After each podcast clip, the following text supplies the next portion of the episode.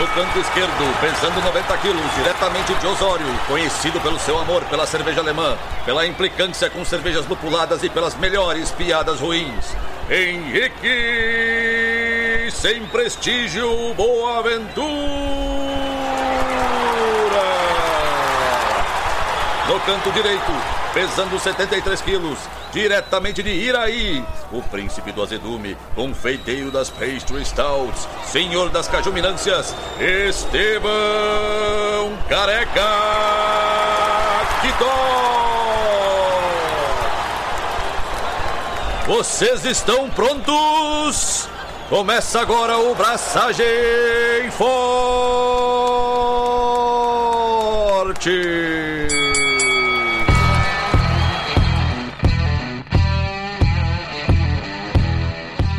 E aí, galera, Estevão da Suricato aqui.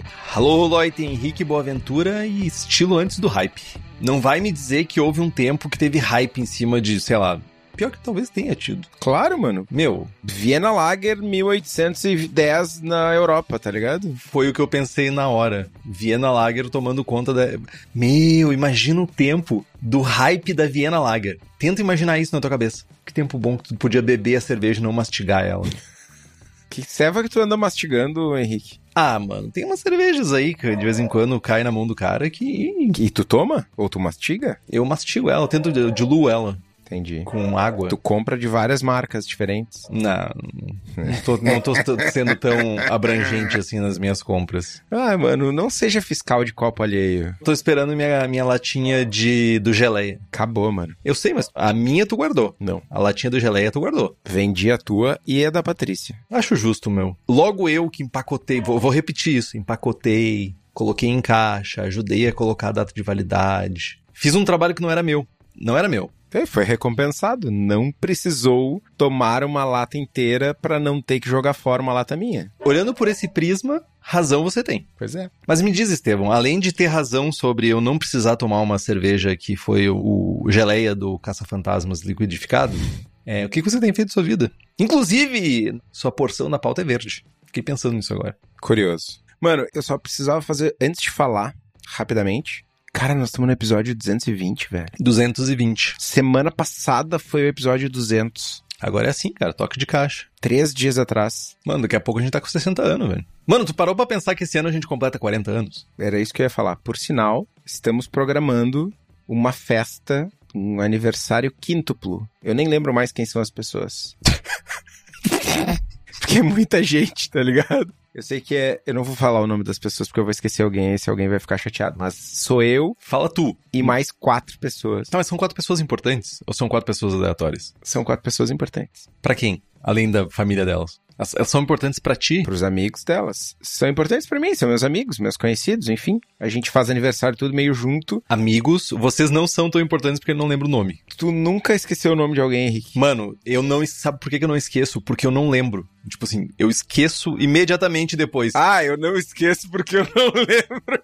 Que merda. Eu, eu, eu não tenho, eu não tenho capacidade. eu, tipo, ah, esqueci o teu nome. Não, não. Pra eu esquecer o teu nome, em algum momento eu tenho que ter memorizado o teu nome. Eu nunca memorizei o teu nome. Essa que é a diferença. Eu achei que tu ia dizer assim, ah, eu não esqueço o nome dos meus amigos porque eu só tenho dois, o Anakin e o Estevão. Também é um bom ponto de vista. Também é um bom ponto de vista. Também. Mas as pessoas que julgam que eu vou lembrar o nome delas, Ah, não. eu não lembro porque eu nunca memorizei. Eu sou péssimo pra memorizar nome de gente. Eu sou horrível também. Cara, eu- a coisa que mais me angustia é encontrar alguém na rua. Eu encontro a pessoa. A pessoa fala comigo como se fosse a pessoa mais brother da vida. Eu sei que eu conheço a pessoa e eu não faço ideia do nome dela. Aconteceu isso faz esses dias. Tava voltando na minha corrida. Aí um cara começou a gritar: Henrique, Henrique, vamos jogar bola no campinho. Deu, caralho. Que coisa mais aleatória essa. Eu olhei, virei pra trás, tava de fone de ouvido, mas eu consegui escutar. O cara falou super alto, assim. Tipo, de uma quadra pra outra. Aí eu virei pra trás a pessoa começou a falar, tipo, Oi, Henrique, que saudade, tu tá super bem, cara. Quantos anos que eu não te vejo? Eu consegui manter uma comunicação com a pessoa por meia hora. Eu não faço ideia de quem é a pessoa. Imagina se ela tá ouvindo agora. Beijo pra você. Agora eu sei quem você é. Só queria te dizer isso. Depois eu saí perguntando pras pessoas pra descobrir quem é. bah, que, cara, que sensação podre, velho. É ruim, mano. Que sensação podre. Mas de- nessa mesma pegada, deixa eu compartilhar uma. Eu tinha o Cacuete. Eu sou um cara muito educado e tal, né? Oi, tudo bem? Prazer. Ah, a gente já se conhece. Fuck. Mano, essa aí rolou umas 47 vezes comigo, meu. E aí eu me condicionei a encontrar as pessoas e cumprimento. E mudei meu cumprimento. É, E aí, tudo bem? Como é que tá? Bom te ver. Ah, bom te ver é, é prazer te ver. É épico. Funciona pra quem tu conhece, funciona pra quem tu conhece e não lembra, e funciona pra quem tu. tá ligado? É uma boa abordagem. Mano, porque eu cansei de tomar essa, esse retruco aí. Bah, a gente se conhece de tal lugar. Eu, tipo, pff, Meu, e não é por maldade, né? É- é- essa que é a grande questão. Eu não esqueci de ti por maldade. Outra coisa tomou teu lugar no meu cérebro. Você não era tão importante. Exato, é o que tu fala pra mim, que eu acho que meu tempo é mais importante que os outros. Tu acha que a essência das outras pessoas não, não vale nada pra ti. Não, não, não é que a essência das pessoas não vale nada pra mim. É muito pior. Eu até tenho memória sobre as outras pessoas. O problema é que eu não faço questão de lembrar o nome delas. Só isso. Aham, tá bom. Mas. Episódio 220, meu. Que loucura. 40 anos também. Nunca se esqueça disso. Sim, tá, eu tava falando aí, ó, esqueci. Tava falando da festa de aniversário. Nos primeiros dias de março vai rolar um aniversário quíntuplo na fábrica. Ah, mano, vai repetir tudo de novo. E vão fechar a rua, mano. Banda e. Inferno. Ah, digo, que massa. Meu aniversário de 40 anos, mano. Cara, se tu não for, velho, acabou a braçagem, tá ligado? Torneira de smoothie liberada pra galera. Nossa. Que, que, que... O aniversário é meu e o presente é eu que dou, tipo. Vamos esvaziar essas torneiras de smoothie aqui. Pior que não tem, mano. Ufa. Acabou tudo, velho. Acabou tudo, mano. Acabou. Tutti Smoothie 3 acabou. Geral, de novo, braba, chateada. Ah, mas eu queria, mas eu queria. Acabou. Ah, tenha só. Você tem sorte, você não sabe. Mano, ficou boa. Cada pessoa que eu falo me diz que tá cada vez melhor. Eu acredito. E, mas, cara, né? Tuti é coisa do passado. Estamos. No futuro vem a quarta aí, vai ser laranja. Chiclete laranja. Tô muito tentado a usar cenoura. Mas muito tentado. Hum. Cenoura e. Enfim. Fica por isso mesmo. E eu tenho mais notícias boas, meu. Acabamos de lançar. Meu Tropicalizer é muito maior que teu. É uma versão da meu Ego Double com Tropicalizer. Ficou bem massa, serva. Tem lata? Em lata também. Apesar de ser a mesma receita, mesma lupulagem, mesma base de malte, tudo igual. A gente usou o Tropicalizer e o Tropicalizer Blend. Então mudou a levedura também. E a ceva é outra. Tem o perfil tropical, goiabudo, maracujento. Ficou massa a ceva. Ficou massa. Fiquei bem feliz. E, cara, hoje, dia 429 de janeiro, acho que chega, né? Acaba janeiro, deu mais, deu, a zica deu uma diminuída e se tudo der certo, acaba hoje. Meu, não tem como não acabar hoje, tá ligado? A não ser se a gente, que a gente vive o dia da marmota. Cara, é loucura, velho. Loucura. Janeiro foi Tu já viu o filme Feitiço do Tempo, Estevão? feitiço do tempo, velho. Acho que é Feitiço do Tempo o nome. Groundhog Day. Isso é nome de perfume vagabundo, velho.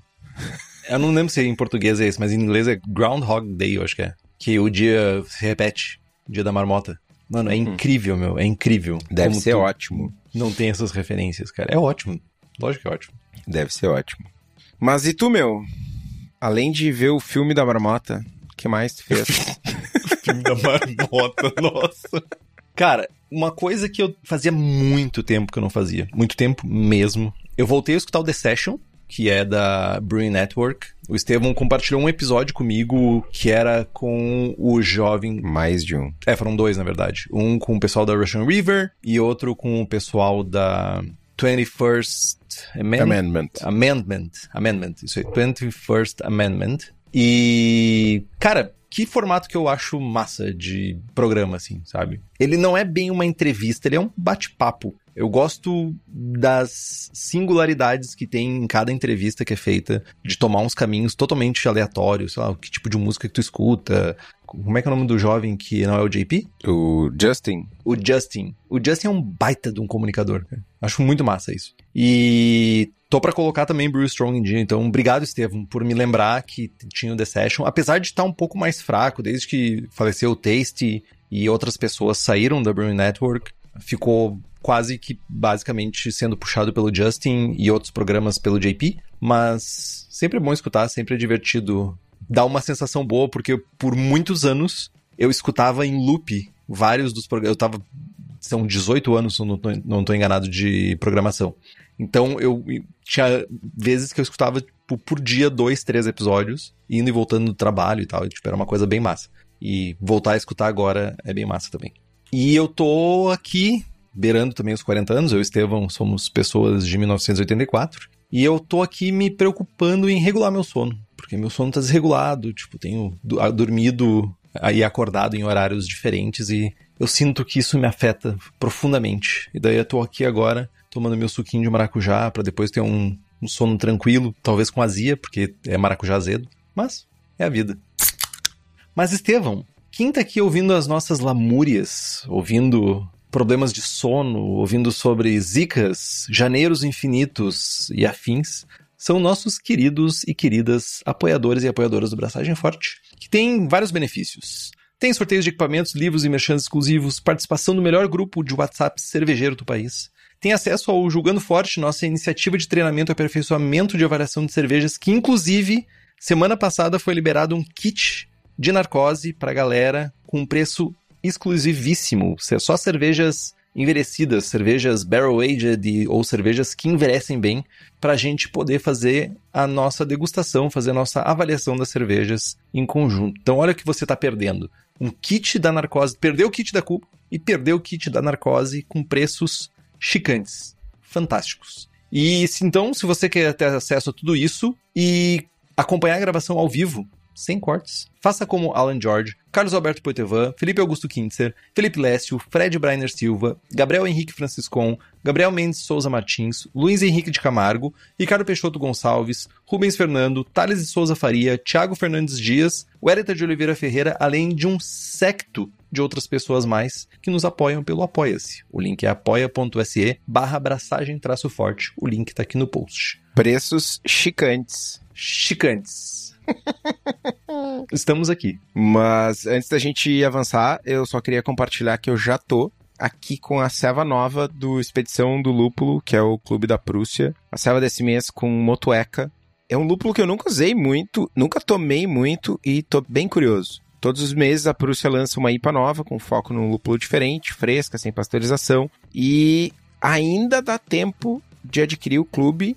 Entra no Instagram, manda um direct para eles. Todo mês tem uma promoção diferente. A serva desse mês é do, do Expedição do Lúpulo é com Motueca. Vamos ver. Tem confraria aí nos próximos dias. Vamos ver o que, que nos espera. A minha New Zealand foi com Motueca. Olha aí. Acho.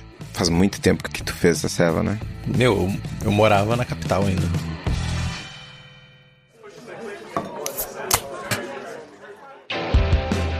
Mas, como vocês já estão acostumados, volta e meia a gente faz uma série de episódios abordando um tema que, na nossa visão, merece um aprofundamento maior. Relembrando aqui, a gente já passou pelas séries Será que Deu Ruim? Que sei lá quantos episódios foram 20, talvez. Fizemos uma série sobre lúpulos, a série De Volta ao Início, uma série sobre maltes, uma série sobre madeira, uma série sobre concursos e agora a gente vai iniciar mais uma série falando sobre estilos. E vocês devem estar se perguntando: tá, mas vocês já não falam de estilos em todos os episódios, braçando com estilo? Tem gente aí que já até nos apedrejou publicamente, dizendo que a gente só fala de estilo, só fala do BJCP e tal. Enfim, queremos. a gente quer discutir um pouco mais. Desde interpretação do guia até motivação para enquadrar uma serva no estilo, ou não. E aí o Henrique chora, né? Enfim. Mas é isso. É, por enquadrar uma selva no estilo? Sim, não, talvez, por que fazer, quando fazer e tal. Então a gente vai dividir os assuntos em quatro episódios. O episódio de hoje, o episódio 220, é toda cerveja precisa de estilo? E aí aqui, lembrando que a gente não está prometendo nada, tá? Só compartilhando o nosso planejamento antes que venham me chamar de Zé Promessinha. O segundo episódio da série, pretendemos que seja interpretando o Guia de Estilos parte 1 no episódio 224. O terceiro pretendemos que seja interpretando o Guia de Estilos parte 2, 228. E lá no episódio 232, é, como produzir cervejas fora de estilo. Esse episódio vai ser só eu. O Henrique. Uma ode ao Estevão. o Henrique vai ficar no, no cantinho ali chorando e me xingando. Não, zoeira. Ou não? Eu, pra pessoa que em algum momento comentou que programas de lúpulo seria melhor eu não estar no programa, esse vai ser a sua oportunidade para pensar que não é só no lúpulo que eu não preciso estar. tu me lembrou uma coisa agora, Estevam. Eu me lembro exatamente o local que eu estava quando tu me mandou uma mensagem, a mensagem falando, tipo assim, estão falando mal da gente. Falaram que a gente só fica falando de estilo. Faz anos isso, né? Faz muitos anos, mas eu me lembro. É, eu sou rancoroso. Vamos colocar nesses padrões, assim, nesses termos. Eu sou rancoroso. mas, gente, sobre estilos o que, que dá origem ao estilo, né? Se a gente for pensar em história, se a gente for olhar para trás, né? Desde os tempos mais remotos, a gente categoriza coisas. O ser humano gosta de categorizar coisas e com o advento de educação, com o advento de livros e com o advento de mentes pensantes e mais tempo dedicado a pensar e menos tempo dedicado a executar coisas, a gente consegue categorizar mais coisas ainda. Cerveja não vai ser nada diferente. Com cerveja a gente também tem categorias, cervejas a gente também tem essa, de certa forma, caixinhas específicas para cada coisa.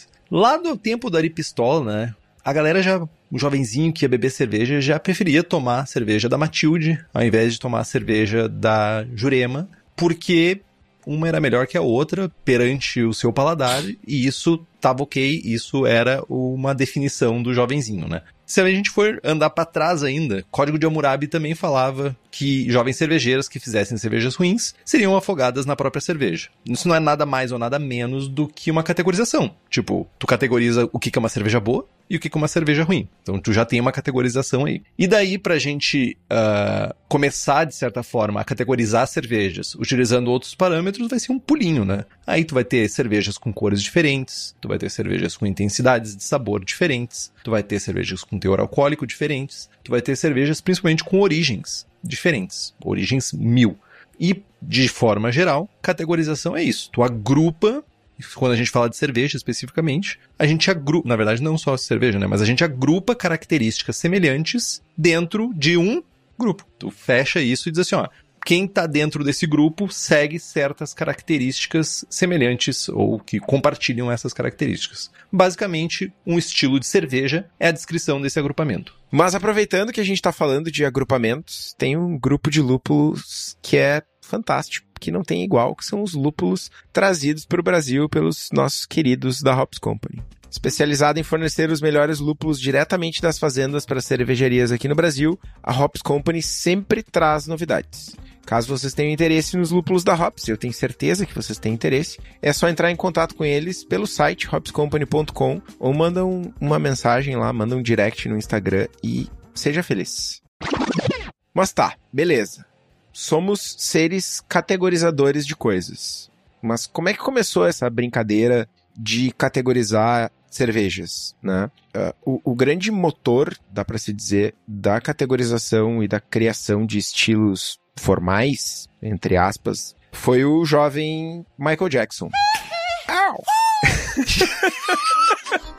eu, eu, eu, eu, sabia, tava na pauta isso e eu não consegui não rir, cara. Mano, eu tava escrevendo a pauta, eu lembrei da figurinha que o Sérgio fez, tá ligado? Eu, bah, eu preciso reviver essa figurinha, velho.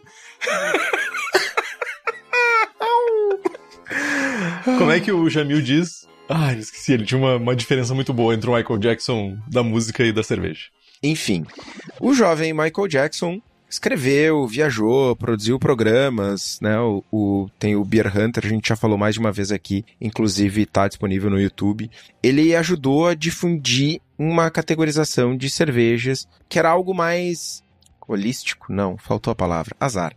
Era algo mais uh, amplo. Genérico? Não sei se genérico é a palavra que eu quero usar. Vou deixar amplo por enquanto. Incluía um misto de origem, tradição, técnicas, insumos, sensorial, que é um, um pouco disso se perdeu ao longo do tempo. Enfim, a, a maneira que, os métodos que a gente utiliza para categorizar a cerveja mudaram marginalmente, mas ele é um dos caras que que dá para se dizer que é o, o, pai da categorização moderna de cervejas. 77, mano. Ele escreveu o, o, The World Guide to Beer, talvez seja esse nome. To Beer, é, 77. E no final dos anos 70 começaram a surgir as primeiras grandes competições de cerveja nos Estados Unidos, e com isso, os primeiros guias de estilo em formatos similares que a gente conhece hoje, através do trabalho do jovem, não tão jovem aposentado Charlie Papazian e da American Homebrewers Association, em 1978 surge a NHC, NHC é a National Homebrewers Competition, E em 1985, a American Homebrewers Association ajuda a fundar o BJCP é tudo meio que a mesma galera, né? Criaram a competição nacional em 78 e logo depois, num esforço que no início era conjunto com uma associação de vinhos lá, que acabou deixando de existir, essa galera cria o BJCP e é o pessoal que, além do BJCP, meio que ajudou a criar o guia da Brewers Association, que é o, junto com o BJCP, o guia mais famoso. De lá para cá, a cerveja artesanal segue crescendo, conquistando novos países, novos lugares e com ela os guias e as competições também. A gente meio que no mundo da cerveja artesanal a gente segue tendências dos Estados Unidos. O mundo ocidental e América Latina e meio que os americanos fazem e a gente sai copiando, né? E é um pouco disso na serva artesanal também. Pro bem e pro mal, né? Lembrei agora que o número 2 do BJCP, o segundo juiz, se eu não tô enganado, não sei se é o primeiro ou o segundo juiz se aposentou esse ano. São 50 anos julgando cerveja. 50 fucking anos. Aí eu imagino o cara depois de 50 anos julgando cerveja. Quantos anos ele esperou para ter o primeiro ranking dele? Mano, ele criou o ranking, provavelmente, velho. Ele foi laureado, velho. Provavelmente, meu. Mas imagina, meu. 50 anos jogando cerveja. O cara provou praticamente tudo que surgiu em 50 anos ele deve ter provado. Imagina ele tomando Smooth Sour. Ele deve ter se aposentado no dia que ele provou uma Smooth Sour em concurso, velho. E mais um detalhe. 78, 78. Nem Estevão nem eu éramos nascidos. Muitas pessoas que estão escutando não eram nascidas. E já tinha competição caseira nos Estados Unidos. Tudo bem que lá eles competem por tudo, é tipo o Estevão, né? E eu falei, o Estevão vai competir, ele compete comigo pelos resultados dos, do meu exame de sangue, tá ligado? Ah, eu tenho colesterol mais alto que o teu, ah, eu tenho, sei lá, mais ureia do que tu no, na urina. Não seja assim, velho. Mano, ah, assim. sabe por quê que tu não vai competir comigo nisso? Porque tu não vai fazer exame. Basicamente por isso. o, que não, o, que, o, o que não tá comprovado não tá errado, né? Quem procura acha, mano. É. Verdade. Ui, como acha? Mas quais que são os guias mais famosos? Quais são os guias de cerveja que a gente considera mais famosos? Cara, não tem dúvidas que hoje em dia os mais adotados, os mais comuns, os maiores, mais bem revisados, mais atualizados são os guias do BJCP e o guia do BA. Tipo, Dinamarca, Noruega, Suécia, eles têm um guia de estilos, a Austrália também tem um outro guia também, eu não sei em base em qual desses que eles usam, mas é uma abrangência muito pequena e tudo bem, a gente seria talvez um pouco complexo chamar de guia, mas o Untapped, ele também tem uma lista de estilos, ele agrupa estilos segundo vozes da cabeça do seu Untapped. Então, o Instituto Vozes da Cabeça é um instituto muito interessante esse. Mas hoje, a divisão e a área de atuação dos guias, mais importante, ela está bem definida. Né? Se a gente for pensar, nós temos de um lado o BJCP, que foca em competições e cerveja caseira, tá aqui de um lado. Aí a gente quando olha, quando tu pega um estilo do BJCP, tu bota o olho e vê. Descrição mais longa do estilo, exemplos comerciais, tem a história, tem comentários que são relevantes para quem está avaliando ou para quem está fazendo aquela cerveja, ingredientes característicos, tudo isso de forma que tu possa tentar replicar aquela cerveja sem necessariamente ter provado uma. Essa é um dos objetivos do BJCP. Além disso, a atuação do BJCP e do guia, né, tá muito mais focada na formação de pessoas uh, juradas, né? Do que necessariamente ser um catálogo de estilos do que muda a todo momento, né? Então, tipo, eles não estão focados em ficar catalogando cada coisa que existiu, nem cada coisa que está existindo agora. E as mudanças que acontecem no guia são coisas que realmente se consolidaram no mercado, são coisas que são realmente firmemente apoiadas em questões comerciais, questões culturais, questões históricas. E isso favorece o estudo, a gente consegue estudar mais o estilo e também reduz retrabalhos constantes para fazer prova, material relacionado, tradução de guia de estilos, né, para quem sofreu tanto tempo esperando uma tradução do guia de estilos para português. Correção de prova. Correção de prova também. Tá vindo, Estevam, tá vindo. Faz dois anos que tá vindo, velho. Parece que foi em janeiro de 2022, tá ligado? Já o BA ele tem um foco em cervejas comerciais. Ele tem descrições super curtas. Cara, muitas e muitas vezes parece que quem escreveu a descrição do estilo tava com toda a preguiça do mundo pra se esforçar e fazer a descrição. Tem um foco maior em catalogar novidades. O ciclo entre uma cerveja surgir e o BA reconhecer é muito mais curto do que o ciclo do BJCP. Para dizer que o BJCP tem um ciclo. Cara, o BA é foco em medalhísticas, medalherísticas. Tipo, tem estilo ali que puta que puta merda, velho. Não deveria estar ali. Tipo, contemporary American Lager Style Pilsner. Tipo, meu. Ah, mano, vai se fuder com essa merda, velho. Bem de boas, meu. Dá a medalha, tá ligado? Por participação. É isso, ó. Pega aí, ó, gente. Uma medalha, medalha. Contemporary American Lager. Contemporary American Light Lager. Mano, tu tá louco, velho. Mano, se deitar, velho. Vai se deitar. E ele é uma fotografia do mercado, de certa forma. Ele olha pro mercado porque todo ano tem atualização do guia. Então ele é uma, realmente uma fotografia anual do mercado de cerveja. Cara, todo guia, estilos nascem e estilos morrem na visão do BA. E tá tudo bem. Pro BA é assim que funciona. Mas, Estevam, falando em catálogos, falando em catalogar coisas, quem tem um enorme catálogo de leveduras para sua cervejaria é a Levitec. São mais de 50 cepas disponíveis comercialmente. Além disso, ela também tem leveduras para outras bebidas, como hidromel, cidra, whisky e cachaça. Então entra lá no site levtech.com.br e faz tuas compras. Cara, mas tá. Vamos chegar no, no cerne da questão. Qual que é a real necessidade de um estilo? Ou de tu categorizar a tua serva num estilo?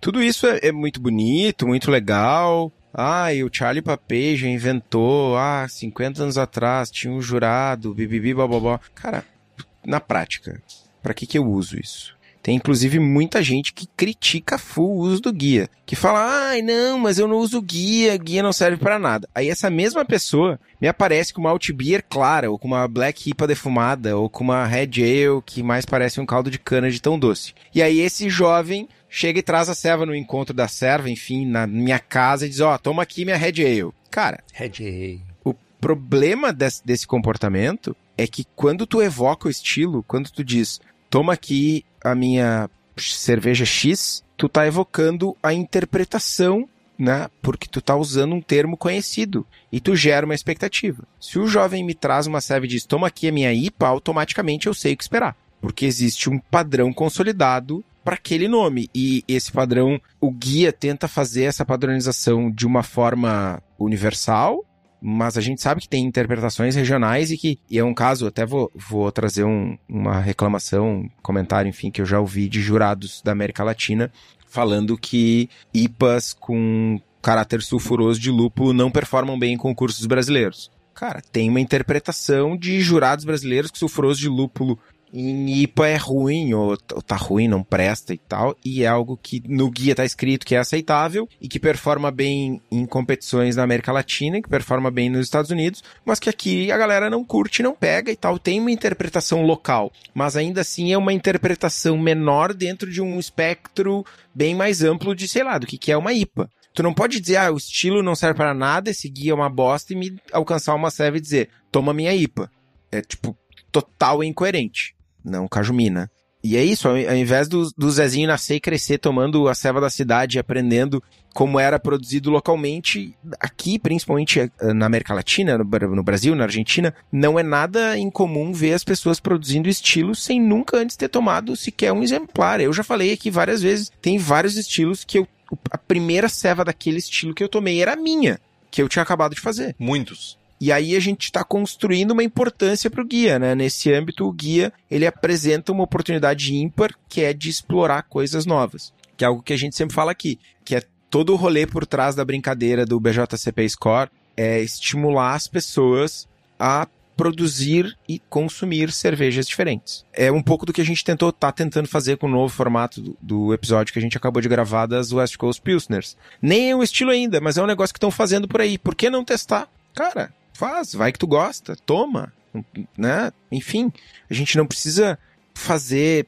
a mesma coisa sempre, é pegar as pessoas pela mão e dizer, olha aqui, guri, para de fazer a mesma serva pela 732 vezes e toma uma coisa diferente, né? O guia é um catalisador desse, desse sair da zona de conforto, né? Só que aí, aí vem a pergunta, né? Ah, eu tenho que fazer o que tá escrito ali e pronto? Eu tenho que tratar isso como uma regra? Como tem que tatuar no peito aqui, BJCP 2008 é a descrição do mapa, tá ligado? Não, mano. É um guia, né? É, é algo que serve de, de um... te apresenta uma possibilidade de caminho. É, se tu for parar pra pensar, vamos lá, vamos responder a tua pergunta. Tenho que fazer o que tá ali escrito e pronto? Não. Que tu tem que fazer é acessar o site da cervejadacasa.com e dar uma olhada na promoção de ano novo que tem lá com equipamento novo. Ano novo, equipamento novo. Tem promoção com até 80% de desconto e condições facilitadas de pagamento. Então, ó, teu lugar é a cerveja da casa. Mas é uma discussão interessante, Esteban. Antes de a gente já meio que dar uma encaminhada pro fim do programa, tu não tem que fazer porra nenhuma. Ninguém tá te obrigando a fazer nada. Eu concordo muito contigo nesse ponto. A cerveja vem antes do estilo. Ah, cara, eu, eu não vejo problema nenhum em tu não categorizar tua cerveja. Ah, eu pego Pilsen. Eu já ouvi tantas vezes isso. Eu pego Pilsen, um pouquinho de melano e uso o lúpulo que eu quero e é essa cerveja que eu gosto, porque eu gosto de cerveja com um pouquinho de aroma de lúpulo, sem amargor, mas é uma cerveja que eu gosto de tomar assim. Cara, é uma blonde ale, talvez. É uma APA, uma session APA, talvez. Tipo, o compromisso para isso é zero do teu lado. Agora, se a gente olha para outro, eu acho que também tem pessoas que, por outro lado, dizem, ah, a minha cerveja é muito boa, mas não, os juízes não sabem avaliar ela. Talvez tu não saiba enquadrar ela dentro do estilo, porque cerveja, quando tu, é, quando tu entra num âmbito de concurso, ou de avaliação, ou de, como tu mesmo disse, olha, isso aqui é minha Red Ale, isso aqui é minha Black IPA aí muda de figura, porque tu tá criando uma expectativa na outra pessoa. A pessoa tem, principalmente uma pessoa num concurso ou uma pessoa que tem um pouquinho mais de experiência de mercado ou experiência com cervejas, vai tomar tua cerveja achando que é uma coisa e não é uma coisa que ela tá pensando. Aí tu gera frustração na pessoa e, ah, não gostei da tua cerveja. Por quê? Porque não é Red Ale. Ah, mas é que é, tipo, é só porque ela é vermelha. Mano, não é assim. Mas eu acho que não necessariamente toda cerveja precisa de estilo mas eu acho bom existir estilos. Eu acho que é mais benéfico ter estilos para diferenciar as coisas e as pessoas identificarem padrões e, consequentemente, para nós que somos cervejeiros caseiros, não tu, tu manda os outros fazer cerveja, mas para quem é cervejeiro caseiro, é a gente conseguir entender o que, que diferencia uma cerveja da outra. Hoje, quando eu tava vindo para casa dirigindo, eu tava pensando, uma das cervejas que eu vou fazer vai ser uma cream ale com malte de milho.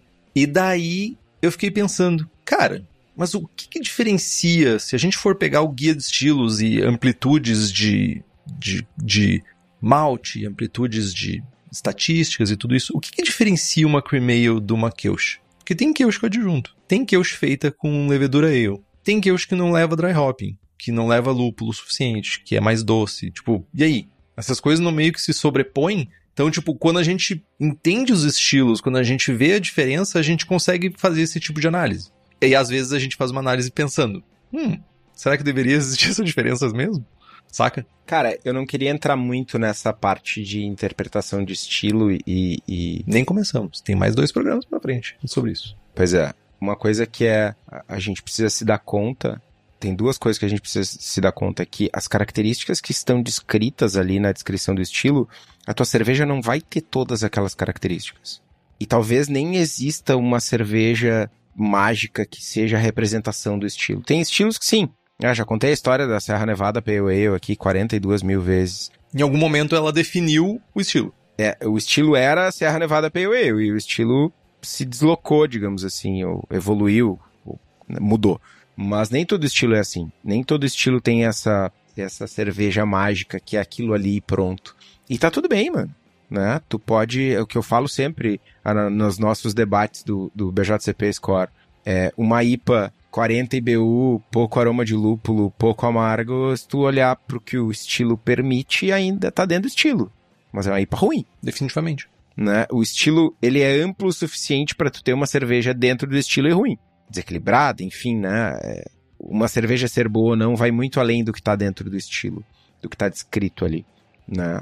A gente ainda tem bastante dificuldade em descrever coisas como equilíbrio, como sinergia, enfim. É, é muito. Essas descrições são muito rasas. E, um, e a outra coisa. Só um parênteses, Estevão. E eu acho que tem uma outra coisa também. Nós somos preguiçosos. Quando saiu o guia de estilos, e eu reparei nisso porque eu fui tradutor e revisor do guia, quem lê a introdução do guia? São vinte e poucas páginas, talvez mais páginas de introdução explicando como usar o guia de estilos. Mano, geral não lê o nome do estilo, velho. Exato. E, e uma coisa que é bem legal, e eu acho que é, é um mérito do BJCP que o BA não tem, é tentar realmente explicar. Meu, se tu pega. Ah, deixa eu pegar um estilo bem amplo. Specialty IPA. É, Specialty IPA talvez não seja o melhor deles, mas sei lá, British Strong Ale. Isso é um bom estilo amplo. Meu, é uma gama de cervejas que podem entrar ali e que meio que se sobrepõem com Barley Wine, com English Barley Wine, que meio que se sobrepõem com Old Ale. E, tipo, a linha é totalmente, sabe, blur. Borrada. Borrada, obrigado. Então, tipo, se tu não, não entende que, tipo, que algumas caracterizações que o guia diz, olha, isso aqui é mais por uma questão local, por uma questão de ingredientes, por uma questão específica, tu vai achar que tudo é a mesma coisa. Então, eu recomendo, para quem nunca fez isso, ler a introdução do guia para entender um pouco melhor como que o guia se propõe. Ao ler tudo vai fazer sentido? Muito provavelmente não. Tu vai achar coisas que não são tão coerentes. Mas é importante porque o guia segue um padrão. E esse padrão está explicado na introdução do guia do, de estilos.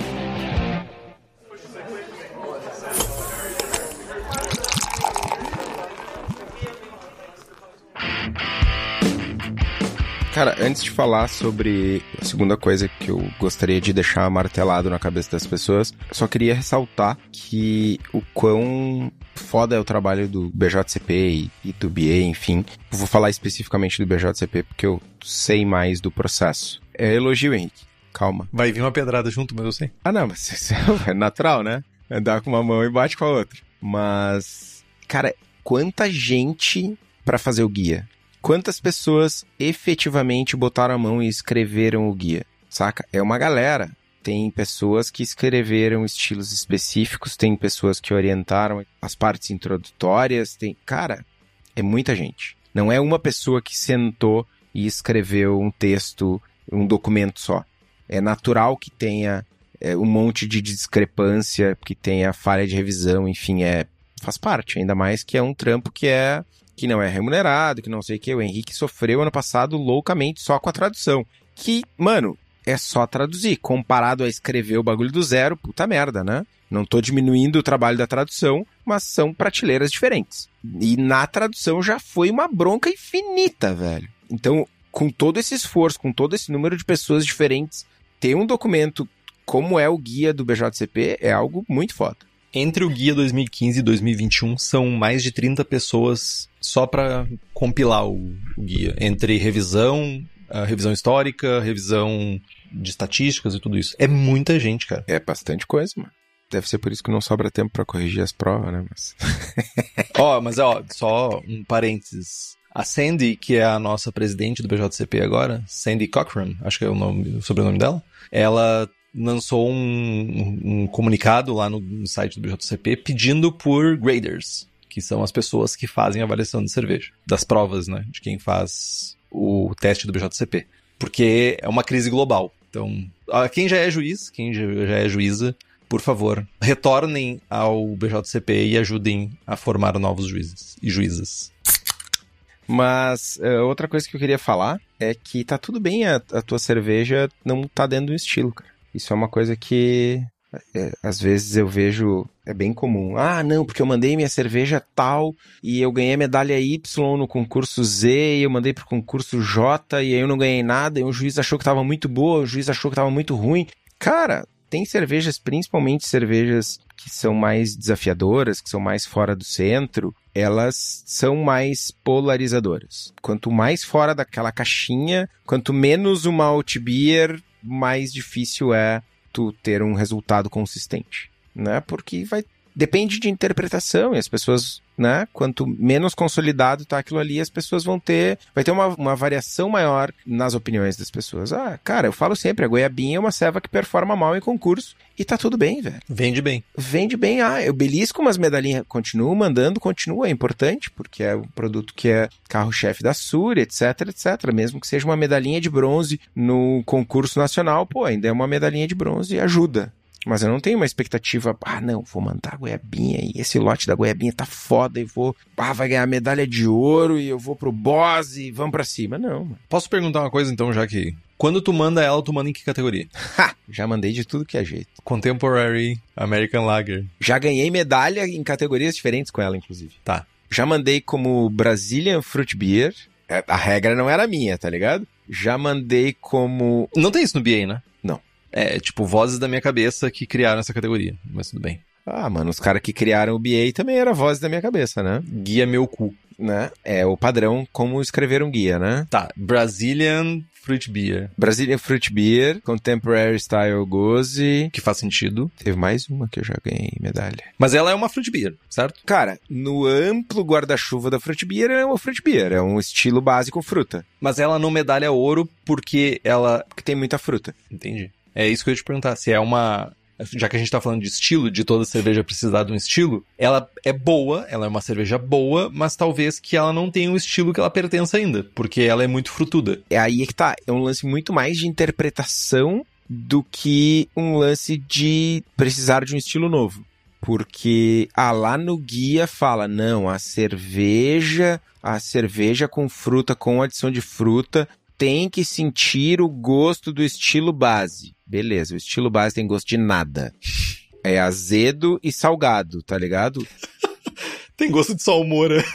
Que porra de lúpulo que tem numa goze? Nada. Que porra de malte que tem? Ah, não, eu sinto um maltado super rico nessa goze. Não sente, mano. Tá ligado? Ah, não, mas tem muito mais fruta, tá desequilibrado, então tá errado. Cara, tá errado só porque. Ela não é uma selva desequilibrada. Isso é meio, meio prepotente de dizer, né? Cara, mas é. é né? Tudo bem. É um lance de interpretação. Sim, tudo bem. Não, é só uma, é uma curiosidade que eu tinha, porque pra mim é meio que, tipo assim, é tipo uma IPA ter muito aroma de lúpulo, saca? Nossa, essa cerveja tá com muito aroma de lúpulo. Essa cerveja com fruta tá com muito aroma de fruta. É, tipo isso. Mas isso é um lance de interpretação. Eu entendo que tenha que ter equilíbrio, mas tu toma uma go, uma esqueci como é que o jovem lá falou goza, goza, não me lembro agora. Enfim, tu toma uma cerveja que ela é uma cerveja neutra, ácida e salgada. Tipo, um, um paladar neutro. Tem acidez, tem salgado. E tem fruta, porque, tipo, porra, é fruit beer, tá ligado? Então é uma coisa que, de novo, ser humano deu errado, não quer dizer que os jurados e juradas vão ser os melhores jurados e juradas, apesar de que tem uma cacetada de gente que se esforça pra caramba pra fazer esse trabalho bem feito. Meu, tem sempre pangaré, velho. Tem uns pangaré que vão tomar decisão ruim. Mas é, é uma discussão interessante pra um, pra um próximo programa sobre estilos, talvez. Só concluindo o lance da interpretação, eu vejo uma mudança de tendência. Eu vejo jurados em concursos por aí, talvez por estarem mais acostumados a tomar esse tipo de produto, a terem uma tolerância maior com a quantidade de fruta da goiabinha. Cara, lá em, em olha que bizarro, em 2015 a gente ganhou no Nacional das Reservas uma pá de medalha, não sei o que, ganhamos o Best of Show com uma Berliner Weiss com uva. Uns 15 dias antes, uns 10 dias antes, não sei quantos dias antes, teve um encontro na Serva Gaúcha e eu abri uma garrafinha e dei pro Gordon. Primeira vez que, quando eu conheci o Gordon. Tem uma foto, eu, o Meneghetti e o Gordon nesse dia. Foi a última vez que tu encontrou o Meneghetti, diga-se de passagem. Aham, aham. 2015. Troquei uma ideia com o Gordon, servi algumas selvas pra ele, ele tal, ele me deu vários feedbacks. Eu lembro de servir uma, servir uma Black IPA pra ele também. Enfim. E ele, ah, meu, eu tá, meu, e aí, como é que tá a serva? Que nota? Ele, ah, é pelo menos um 45. Essa cerveja não tem defeitos. E eu, tipo, ha, foda-se o concurso. Ganhei, tá ligado? Ganhei, zerei a vida. Meu, imagina, cervejeiro caseiro, 2015, o Gordon, sei lá, primeira vez no Brasil, segunda vez no Brasil. Foi épico. E hoje eu faço essa ceva e ela parece xoxa, porque ela tem pouca fruta. Só que lá E ela é uma fruta que ela não é uma fruta na cara, assim. Ela é uma fruta mais. É, mano. Só que lá em 2015 essa ceva era brutal, mano. Era tipo, nossa, que novidade, que bagulho fora do centro, o que que esses caras fizeram? Pff, tá explodindo uva e hoje ela é uma ceva, é, tá ligado? E é por isso que eu falo da interpretação. A galera tá cada vez. Mano, hoje a gente toma smoothie com 40% de fruta não fermentada. Tem muito mais caráter de fruta. Quando tu bota a goiabinha do lado do- de uma ceva dessas, ah, nem é tão frutada assim. Isso vai de encontro àquele. Pra quem tiver a, oportunidade for versado no nobre idioma bretão, um dos últimos programas do The Session é com esse jovem da 21st Amendment. Amendment. Acertei agora. E eu achei legal a reflexão dele sobre o mercado atual de cerveja nos Estados Unidos. E acho, acho que o programa é do final de 2023, se eu não estou enganado. Foi interessante ele dizendo, as pessoas... Ah, não, foi no programa com o Jamil, cara, que eu escutei. Isso. Sim, o Jamil. Cervejas doces, mais doces, cervejas menos amargas, não necessariamente uma coisa é a outra, mas cervejas mais doces, cervejas menos amargas, cervejas mais turvas e cervejas mais frutadas. Tipo, esse é o novo hype do momento, tipo, cervejas amargas, cervejas com amargor, como a gente estava acostumado, sei lá. Vou tentar pegar uma cerveja comercial que era amarga na época, que eu não sei se hoje em dia é tão amarga, mas acho que é a Vixno, não, que é a da Colorado, que ela é uma English IPA pegada, Vishnu, que ela era uma English IPA que ela tinha uma pegada forte de lúpulo pra época. Tinha rapadura, não tinha? Talvez sim, mas ela não era doce. Mas meu, hoje em dia a galera não quer mais. Amargor não é uma 40 IBUs, tá ligado? É, tipo. Não, mas mesmo assim, as pessoas não querem mais saber de tanto amargor. As pessoas não estão num rush para buscar a próxima cerveja amarga. 100 IBUs, 1000 IBUs, 200 mil IBUs. As pessoas não estão mais nesse hype. E isso que tu tá falando agora corrobora com essa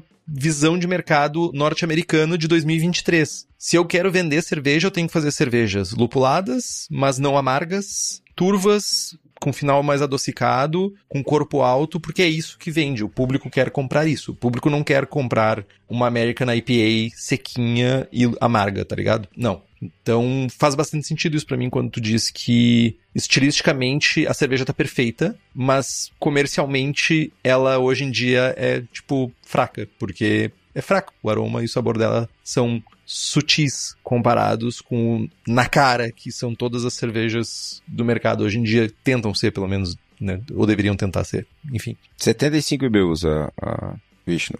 Vixnu. Vishnu, Vixnu, não sei. Mas enfim, era uma cerveja amarga. Mas, tipo, hoje em dia as pessoas provavelmente.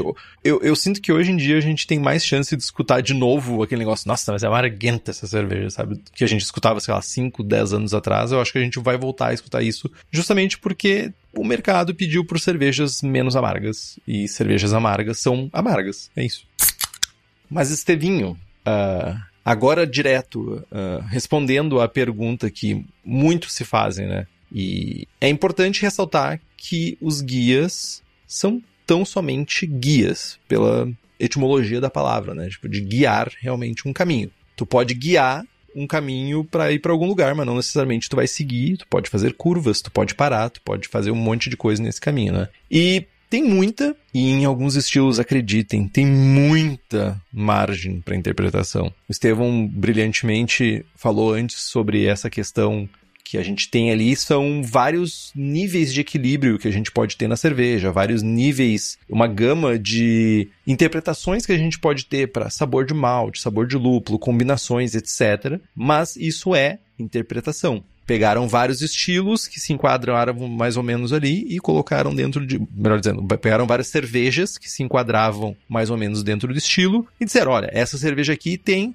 sabor de malte médio, essa aqui malte alto. Então, tu, no meio do caminho, tu pode fazer qualquer coisa, desde que tu siga um equilíbrio. E eu acho que equilíbrio é a chave sempre para os estilos, né? E a abrangência dos guias também é diferente. Isso também é uma coisa importante, né? Pô, a cerveja não vai necessariamente conter todas as características que tu tá lendo lá no guia dos estilos. Eu acho que é um dos principais erros quando a gente fica pensando nisso, quando a gente pensa em guia, quando a gente pensa em estilo de cerveja, e isso é um erro muito de iniciante, é querer acertar todos os pontos. Cream Ale tem que ter isso, tem que ter aquilo. Então, tipo, as pessoas inclusive buscam DMS, talvez, numa Cream Ale, porque tá escrito lá, eu quero acertar todos os checkpoints nisso aqui. Tu não vai conseguir, porque é uma coisa ou outra às vezes, sabe? Tu não consegue fazer uma cerveja seca e cheia, sabe? Tipo, tu não vai fazer um corpo alto e baixo. Tipo, não tem como. Tu vai ter que mirar em algum lugar. Isso é uma coisa que não é raro, tá diminuindo, acho que as pessoas estão lendo mais, mas não é um objetivo, gente. Mirar no, no estilo e tentar acertar todas as descrições não é um objetivo.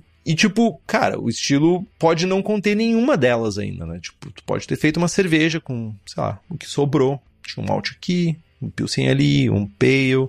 Cara, e tu meio que extrapola uma característica pro gosto pessoal. Tem muita gente que faz isso. Cara, tem muita gente mesmo que faz isso. Tem muita gente comercialmente fazendo isso. Essa é a cerveja que eu faço e eu vendo desse jeito. Sei lá, tu dá um estilo talvez por questões do mapa, mas além disso, tipo, hum, pouco se enquadra, sabe? E o mais importante disso tudo, estilo, tá dentro do estilo, precisa ter estilo, é que a cerveja tem que estar tá boa. Tu tem que ter bem claro o objetivo que tu tem naquela cerveja. E, tipo, se isso tá claro, se tu tem um objetivo, se a cerveja tá equilibrada, se a cerveja tá boa, meu, Se tem um estilo, tu não precisa criar um estilo pra cerveja ser boa, tá ligado? Talvez ela não vai pontuar bem em concurso, porque não tem um estilo, porque mixed style não, não é um, uma categoria que normalmente as, as cervejas pontuam bem, ou experimental não é uma categoria que as cervejas pontuam bem. Mas, meu, a cerveja é boa. Isso deveria importar por si só. Eu não sei se tu queria falar uma coisa, Estevão. Eu vi que tu tava meio que te mexendo. Sim, meu. Tem uma coisa que nesse âmbito dos estilos me pega um pouco, que é a, a parte comercial. É tipo, geral fazendo Session IPA e chamando de IPA. Mano, isso é, sei lá, criminoso. É enganar o consumidor, tá ligado? É criminoso, não? É possível, não sei, mas tá errado. Mano, tá errado, mano, tá errado. É, tipo, é por isso que geral tudo que é American Lager por aí é, tem Pilsen no rótulo, tá ligado? Não é, não é, não tem nada a ver, só que tá consolidado no mercado, principalmente no mercado que não tem tradição como o nosso. Pilsen vende. Pilsen vende. É isso. Faz qualquer coisa, chama de Pilsen.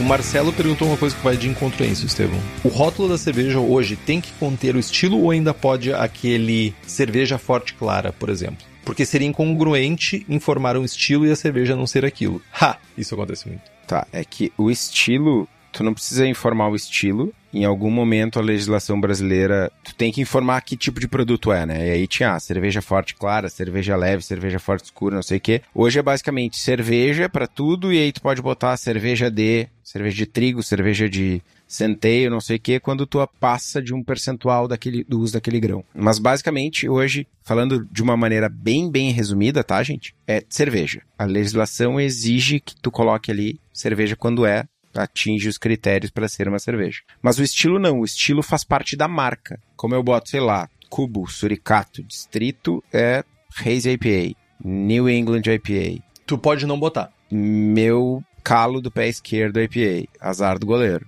Posso não botar, inclusive. Pode botar garnizé, tipo cerveja tipo garnizé. É, o tipo garnizé não, mas ter ali cerveja tipo alguma coisa... Garnizeio. Garnizeio pode tá ligado? É isso, é uma marca. Não tem um guia de estilos que a legislação brasileira segue, que tem ali uma lista de estilos pré-aprovados. Primeiro porque não funciona, segundo não faz sentido, né? Qual guia de estilos oficial da legislação brasileira? Cara, imagina que quem faz legislação é político, mano. Meu, ia ser um caos, velho. Se os caras do BJCP que fazem serva e vivem de, né, no entorno, não conseguem atualizar o bagulho, não conseguem corrigir uma prova em dois anos, tá ligado? Imagina a, a política brasileira. Ah, sempre tem, tem a letrinha, né, meu? Imagina a política brasileira fazendo um guia de estilos pro. Não, mano. Né? Não. É impossível. Não tem. E aí acaba gerando essa brecha do Zé das Cove fazer uma, uma American Lager safada e botar ali, sei lá, pipa. Rola. Não deveria, mas acontece muito. E aí me pega um pouco, né? É, mas é. Aí eu acho que também é um pouco de, de malcaratismo, né? Ah, ser humano deu errado, né, velho? Mano, eu, essa é a, a única coisa, se você acompanha o podcast, a única coisa que você tem que aprender mesmo aqui. A gente tá aqui basicamente para repetir isso em loop. O ser humano deu errado. Na verdade, o ser humano, até o presente momento aqui no Antropoceno, ele deu certo. Mas, tipo, a gente começou a errar, tá ligado? Tipo, a gente começou a simplesmente errar. E a gente virou errado. E agora a gente. É um erro, basicamente é isso.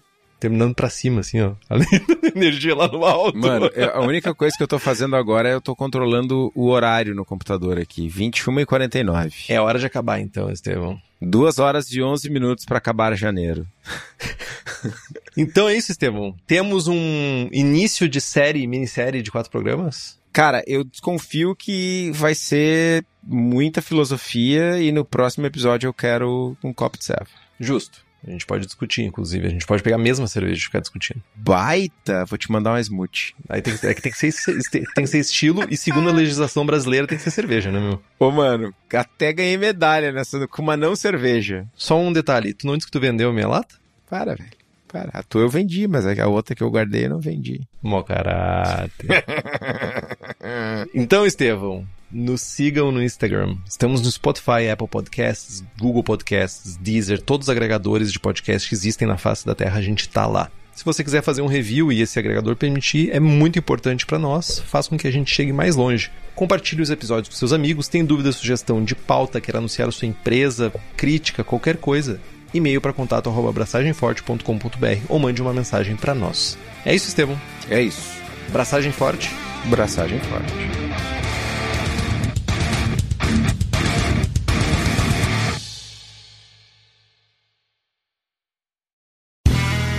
Este podcast foi editado por Play Áudios.